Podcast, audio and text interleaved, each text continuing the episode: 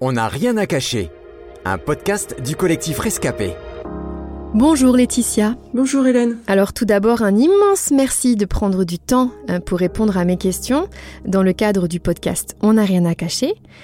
Laetitia, si tu es notre invitée aujourd'hui, euh, c'est parce que tu as accepté de nous parler de l'événement tragique euh, qui a causé la mort de ta maman il y a déjà quelques années.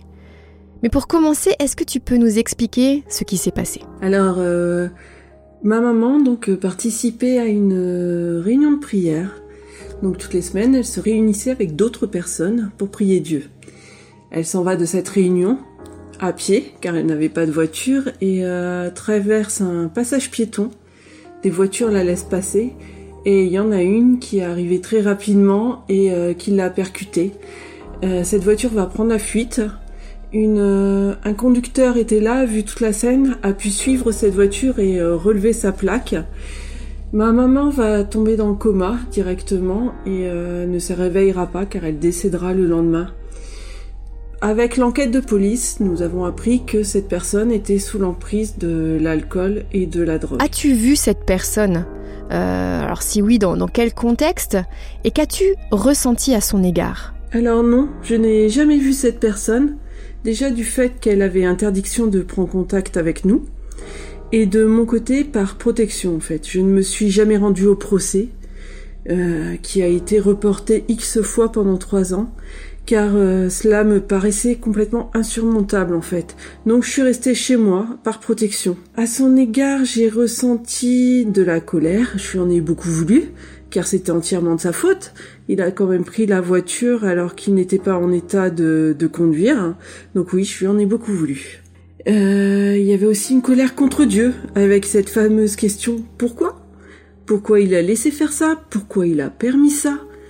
Et euh, surtout, une colère contre moi. En fait, il faut savoir que à ce moment-là, j'étais en conflit avec ma mère, donc les choses n'étaient pas réglées. Je me suis retrouvée euh, du jour au lendemain avec ces conflits et ces non-dits, à ne pas pouvoir mettre à plat les choses avec elle et à ne pas pouvoir lui parler une dernière fois et surtout ne pas pouvoir lui demander pardon. Et du coup, ben, la culpabilité est vite arrivée. J'imagine que ce drame a eu un, un réel impact sur ta vie. Peux-tu nous dire quelles ont été les conséquences sur ta santé et sur ta famille? J'ai eu un mari très aimant et très patient à ce moment-là, car j'étais rongée par la tristesse et par la peur et je me suis complètement repliée sur moi-même. Je n'avais plus du tout confiance en moi, je ne sortais plus, je restais à la maison avec mes filles. J'avais beaucoup de mal à tisser des liens euh, à l'extérieur. En fait, j'avais plus envie tout simplement. J'étais dans mon cocon, j'étais protégée chez moi et j'avais peur de tout. Euh, qu'il arrive quelque chose à mon mari, à mes filles, qu'il m'arrive quelque chose et que je laisse mes filles toutes seules. Cette peur, elle était viscérale, jusqu'à demander à mon mari d'envoyer des messages tout au long de la journée, en fait, pour me, pour me rassurer. Et tout ça, ben, ça m'a empêché de vivre le moment présent euh, avec mes proches. Et, euh, et oui, tout ça a eu un réel impact euh, sur ma vie de famille. Aujourd'hui, tu es maman de deux jolies petites filles. Mais euh, dis-moi, as-tu parfois peur? Euh, pour leur sécurité euh, Peur qu'elles soient renversées elles aussi Il y a une peur qui est restée longtemps, c'est la peur du coup de téléphone. La peur que, oui, de ce coup de téléphone qui annonce quelque chose de grave. Et euh, des fois, cette peur revient. Mais euh, je me mets en prière, je la redonne tout de suite à Dieu et, et la paix coule et, et remplace cette peur. Tu as donc souffert pendant de nombreuses années hein, suite à ce drame. Euh, mais aujourd'hui, si tu peux en parler sans tabou, c'est parce que tu as été restaurée. Peux-tu nous expliquer comment tu as pu te relever? Alors oui, j'étais pas bien pendant quelques années. J'avais trop de peur et trop de choses et euh, il fallait que ça s'arrête. Et la solution pour moi, personnelle, a été de, bah, de penser à l'avenir pour mes filles. S'il m'arrive quelque chose, qu'est-ce que je fais? À qui je les donne? Et j'ai invité ces personnes à venir à la maison. Et euh, cette personne se tourne vers moi et me dit Mais Laetitia, combien de temps vas-tu encore laisser cette peur gérer ta vie? Et me demande Mais pourquoi tu demandes pas à Dieu de t'aider? Et là, elle me propose de passer un temps de prière avec elle et son mari. Et là, j'ai tout lâché en fait. J'ai tout déposé.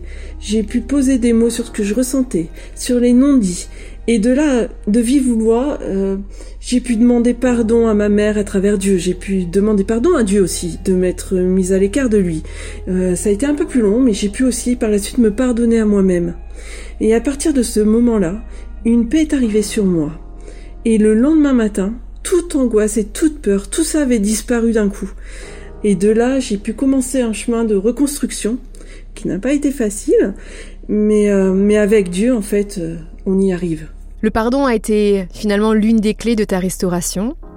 Peux-tu nous dire quel pardon a été le plus difficile à donner et pourquoi? Ça a été euh, de me pardonner à moi-même en fait, car je culpabilisais énormément à cause de, du conflit qu'on avait avec ma mère et euh, de ne pas avoir pu lui dire euh, que je l'aimais, de ne pas voilà, de ne pas avoir pu lui demander pardon et ben je me suis dit ben elle est partie sans avoir ça en fait.